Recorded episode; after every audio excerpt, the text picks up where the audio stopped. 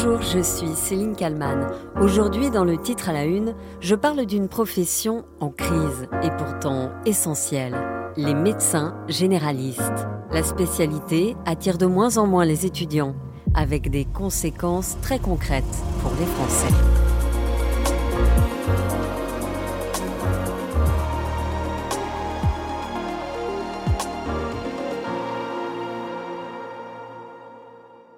Médecins libéraux vont manifester euh, aujourd'hui à Paris à l'appel d'un collectif qui sera reçu au ministère de la Santé en début d'après-midi, toujours pour la revalorisation à 50 euros des consultations. En ce jeudi 5 janvier 2023, les médecins libéraux sont bien décidés à ne rien lâcher. Ils veulent être payés plus et souhaitent aussi que leurs conditions de travail s'améliorent. Les tâches administratives ont pris beaucoup trop de place et pour certains, ce n'est plus supportable. C'est le cas de Sophie, médecin en Nouvelle-Aquitaine. Après huit ans d'installation, elle a décidé de quitter son cabinet.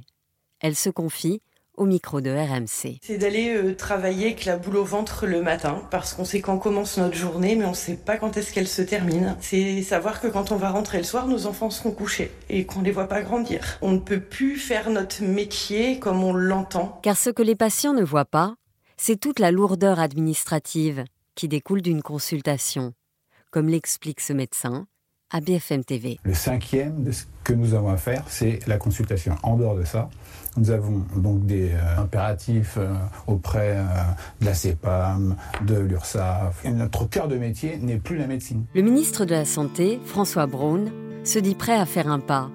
Mais dit-il, il faut que ce soit donnant-donnant. D'accord pour une revalorisation, mais à condition que les médecins fournissent des efforts pour permettre aux Français d'être suivis plus facilement. Car le cœur du problème est bien là. Depuis dix ans, le nombre de médecins généralistes a fortement diminué. Ceux en tout cas qui exercent exclusivement en cabinet. Une chute de 11%. Nous sommes passés de 64 000 médecins généralistes en 2012 à 57 000 au 1er janvier 2022. La profession ne séduit plus les jeunes diplômés. Du médecin de famille aux cabinets médicaux, les relations patient-médecin ont fortement évolué.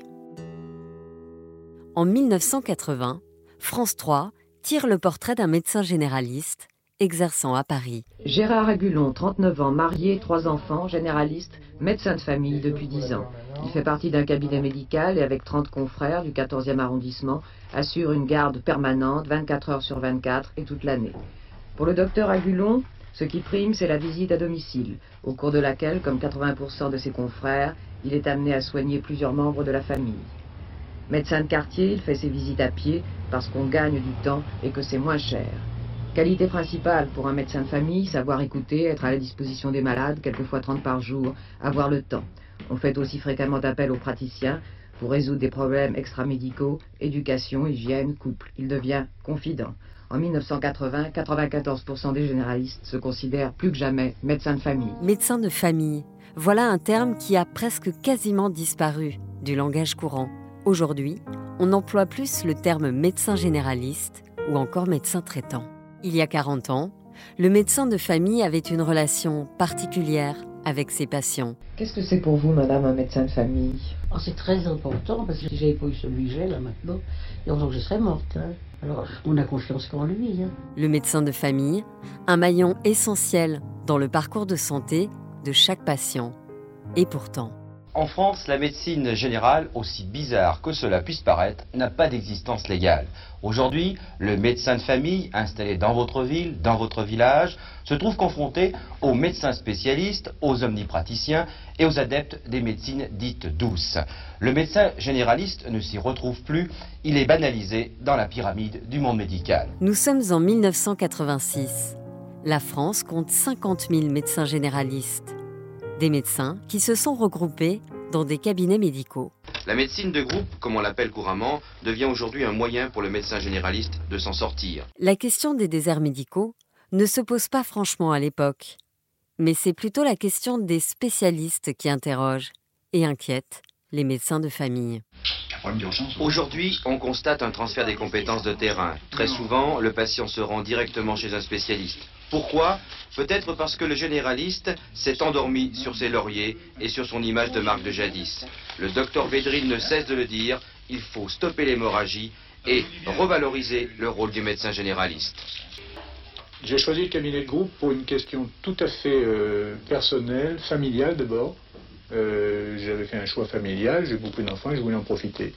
Ça m'a permis de faire ce dont j'avais toujours rêvé, c'est-à-dire un contact avec d'autres collègues et ne pas être isolé au milieu du malade. Parce que l'isolement du médecin de famille, c'est gros, c'est vital, c'est formidable, mais c'est lourd. Médecin de famille, un métier prenant, de tous les instants, et parfois de tous les dangers, comme ce 12 novembre 1999 à Vénissieux, dans la banlieue lyonnaise. Le docteur Fayet est en consultation avec une mère et son enfant quand deux hommes cagoulés et armés font irruption dans son cabinet. Ils m'ont tout de suite menacé de leur arme, m'ont jeté à terre et tiré par les cheveux, euh, puis m'ont demandé euh, la caisse, euh, ce qui ne leur a pas suffi puisqu'ils m'ont molesté et asséné de violents coups de revolver sur la nuque.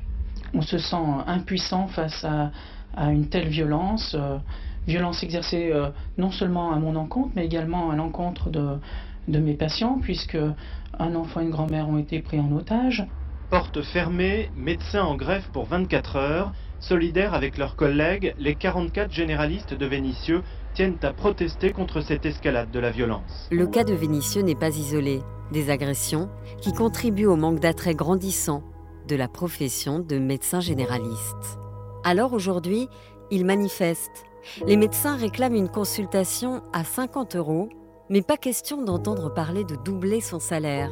Écoutez Julien, généraliste remplaçant depuis trois ans. Nous, notre objectif, c'est pas de doubler notre salaire. Notre, notre objectif, c'est que les cabinets de médecine générale aient des moyens pour pouvoir mieux soigner, voire soigner un petit peu plus de monde. Aujourd'hui, tous les... C'est-à-dire, avec, avec ces 50 euros, qu'est-ce que vous pourrez faire ben, Avec ces 50 euros, aujourd'hui, un médecin généraliste seul ou à deux dans un cabinet, il peut pas salarier une secrétaire, c'est pas possible. Vous allez en Suisse ou en Allemagne, tous les médecins généralistes ont une, deux secrétaires, voire une assistante. Et avec cette secrétaire, cette assistante, ils arrivent à se dégager du temps, mais énormément. Ça se compte en une, deux heures de, de temps par jour de dégager pour faire plus de médecine. Et aussi, quand ils sont en consultation, ils sont à 100% avec le patient. Moi, quand je fais des consultations, je suis à 50% avec le patient. Il y a le téléphone qui sonne, il y a la porte qui sonne, il y a un mail à gérer, il y a un rendez-vous pour un scanner à prendre, il y a un compte rendu à chercher. Et du coup, on n'arrive pas à se concentrer. On est obligé de, réduire le temps de consultation. Et, et, tout ça, ça, les patients en pâtissent. Ils ont des consultations de moins bonne qualité. Donc nous, vraiment, ce qu'on veut, c'est donner nous les moyens pour qu'en fin de journée, on soit pas totalement épuisé et qu'on puisse soigner correctement pendant les 20 minutes qu'on a avec le patient, qu'on soit 100% avec le patient. Il faut savoir qu'en Allemagne, une consultation se paie très cher, environ 75 euros. En Suisse, c'est encore plus. La consultation coûte en moyenne 100 euros chez le généraliste. Au Portugal, c'est entre 40 et 70 euros. En Belgique, en revanche, le tarif conventionné est de 25 euros, comme en France. Reste donc à savoir si les revendications des médecins libéraux français seront entendues par le gouvernement.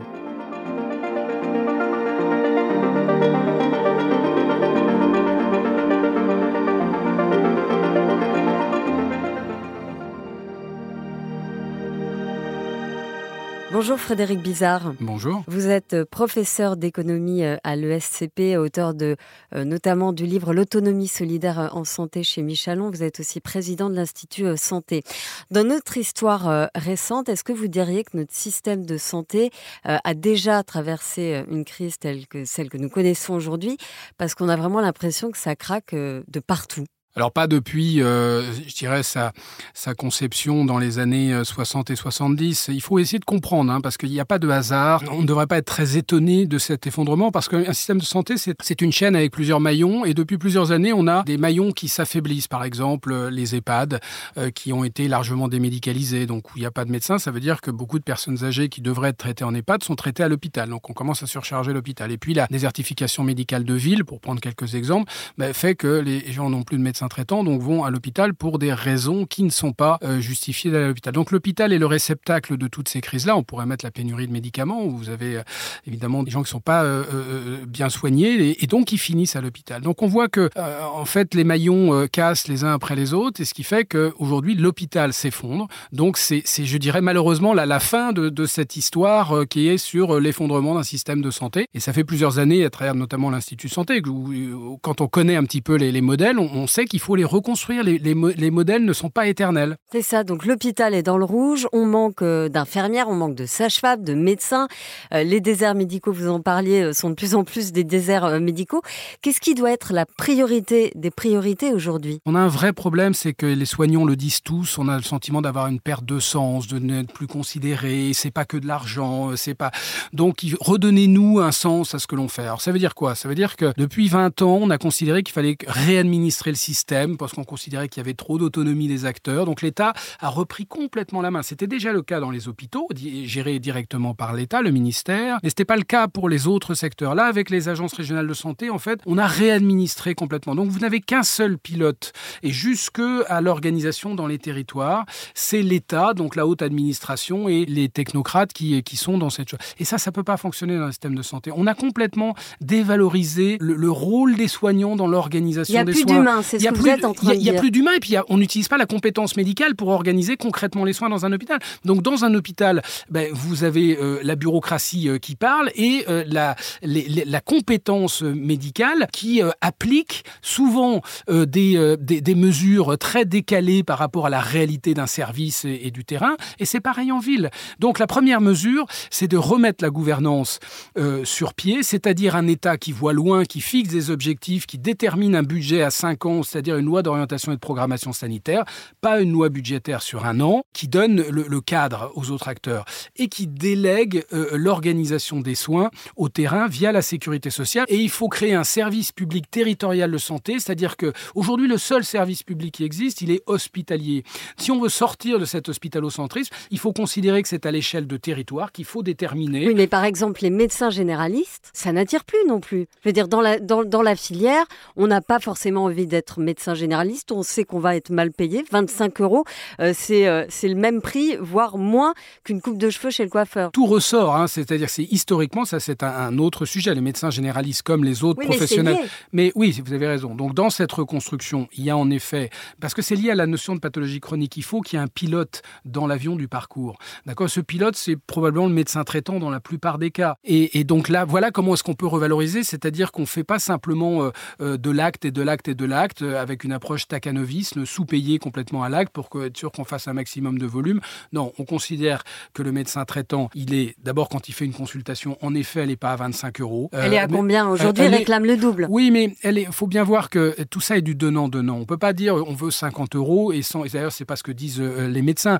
Si vous avez une consultation, au lieu d'être de 10 minutes, qui fait pas de prévention, qui fait assez peu d'anamnèse, de récolte d'informations, mais qui simplement de, fait une, propose une ordonnance. Si vous passez de ce type de consultation à une consultation plus longue qui va faire une vraie consultation et de prévention et de prise en charge beaucoup plus qualitative euh, du patient, vous pouvez très bien faire passer la consultation à 50 euros et, vous aurez euh, sur un coût global d'à peu près de 3 milliards de plus, vous allez retrouver des économies dans un meilleur parcours de, pathologie chronique. Je rappelle que les deux tiers des dépenses d'assurance maladie sont portés par 13 euh, millions de patients qui ont des affections de longue durée et qui sont laissés à le Mais donc vous dites une consultation plus longue chez le médecin, sauf qu'il n'y a pas assez de médecins. Donc comment on fait? Non mais d'abord, quand vous avez, euh, vous savez, on ne peut pas tout, tout régler en même temps. D'abord, si vous redonnez un sens, ce qu'il faut savoir, c'est qu'on ne manque pas de professionnels de santé. Ce qu'on manque, c'est de, euh, de, diplômés. Ce que l'on manque, c'est des professionnels de santé qui sont sur les lieux de soins. Parce qu'il y a des départs euh, quotidiens dans les hôpitaux et dans les villes, c'est-à-dire soit des jeunes qui ne s'installent pas et qui restent remplaçants, qui n'ont pas une disponibilité médicale comme elles peuvent l'avoir, parce que il faut bien voir que aujourd'hui ça n'attire plus les jeunes. C'est pas une question de, de, de, libéral et de salarié, c'est que les jeunes ne veulent pas travailler dans un système désintégré. Je pense que l'erreur, c'est de penser que euh, les, jeunes veulent euh, quelque chose de, euh, différent, que les autres générations ont moins travaillé. Est-ce que les jeunes ont parfaitement compris que ce système était inadapté? Ils ne veulent pas bosser dans un système qui est inadapté. Donc, comme il faut que tout le monde travaille, ils travaillent, mais on est dans une sous-productivité de cette partie de, de la population qui se met en remplacement et qui, qui ne participe pas comme elle souhaiterait le participer. Ensuite, vous avez beaucoup de gens qui partent plus tôt, qui soient libéraux ou qui soient euh, salariés, parce qu'ils ne tiennent plus. Il faut voir que c'est un, cycle infernal, parce que lorsque vous avez dans un cabinet de trois médecins un médecin qui part et qui n'est pas remplacé, les deux autres se retrouvent sous tension et comme ils sont plutôt sur la fin de leur vie professionnelle, ben, finissent par arrêter. Vous voyez, on est dans ce, cycle infernal qu'il faut arrêter. Alors, on va pas tout régler en quelques minutes, mais, déjà en redonnant une perspective d'un système qui, qui, est sur ses pieds, vous pouvez demander des, euh, entre des sacrifices, des efforts. Le problème, c'est que là, on demande des efforts en permanence, euh, tout en sachant très bien que ça ne va pas régler la question sur le long terme. Depuis le Covid, il y a eu euh, la, loi Ségur. Euh, diriez-vous qu'il y a eu une vraie prise en compte politique des, urgences là, ça ne suffit jamais finalement? Mais là, on revient à l'erreur de, diagnostic. Hein. Le Premier ministre de l'époque avait dit euh, on change pas de ligne, on, accélère. Le ministre de l'époque avait dit j'ai réglé la question des, hôpitaux pour 10 ans. Donc il y, a un problème d'incompréhension de, la situation de ceux qui nous dirigent. Si c'était simplement un problème financier, les choses iraient beaucoup mieux. Vous savez qu'on n'a jamais mis autant d'argent euh, dans, la santé. L'objectif national de dépenses d'assurance maladie, donc le budget de l'assurance maladie, hein, en 2019, avant le Covid, et, et les chiffres que je vais donner sont hors dépenses Covid, était de 200 milliards. Euh, pour 2023, euh, nous sommes à 244 milliards. C'est-à-dire qu'au lieu d'augmenter le budget de 4 à 5 milliards comme on fait depuis des années, on l'a augmenté de 11 milliards. Donc on manque de tout, euh, sauf d'argent.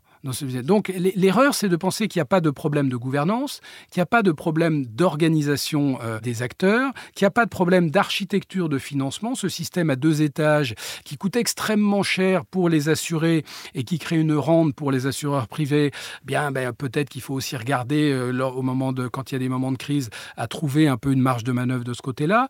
Donc vous voyez qu'on est dans des décisions éminemment politiques. On est dans ce qu'on appelle une, une réforme systémique sur lequel il faut trouver des compromis. Au sein de l'Institut Santé, c'est ce sur quoi on travaille depuis 4 ans, parce que je pense qu'il faut que tous les acteurs se mobilisent. On ne peut pas faire ce type de réforme euh, en clivant il faut trouver des points d'équilibre, pas trouver un consensus général, mais on peut trouver des points d'équilibre entre les acteurs du public et du privé, entre le rôle de l'État, de l'assurance maladie euh, et des collectivités territoriales, et entre les financeurs. Il faut euh, en toute urgence mettre en place ce nouveau modèle qui permettra d'agir à la fois sur le court terme et sur le long terme. L'erreur, c'est de penser qu'une réforme systémique va euh, avoir des impacts sur le long terme. Oui, il y a certains éléments comme le développement de la prévention qui aura du court et du long terme, mais si vous remettez sur pied une bonne gouvernance, comme dans toute organisation, là, vous redonnez un oxygène très important et vous allez refaire venir euh, beaucoup de soignants sur les lieux de soins. Merci beaucoup, Frédéric Bizarre, d'avoir répondu à mes questions pour le titre à la une. Merci à Sophie Perwaguet pour le montage de cet épisode et merci à vous de l'avoir écouté. Je vous donne rendez-vous demain pour un nouveau numéro et je vous invite aussi à mettre un commentaire ou mettre 5 étoiles sur les plateformes de podcast. À demain.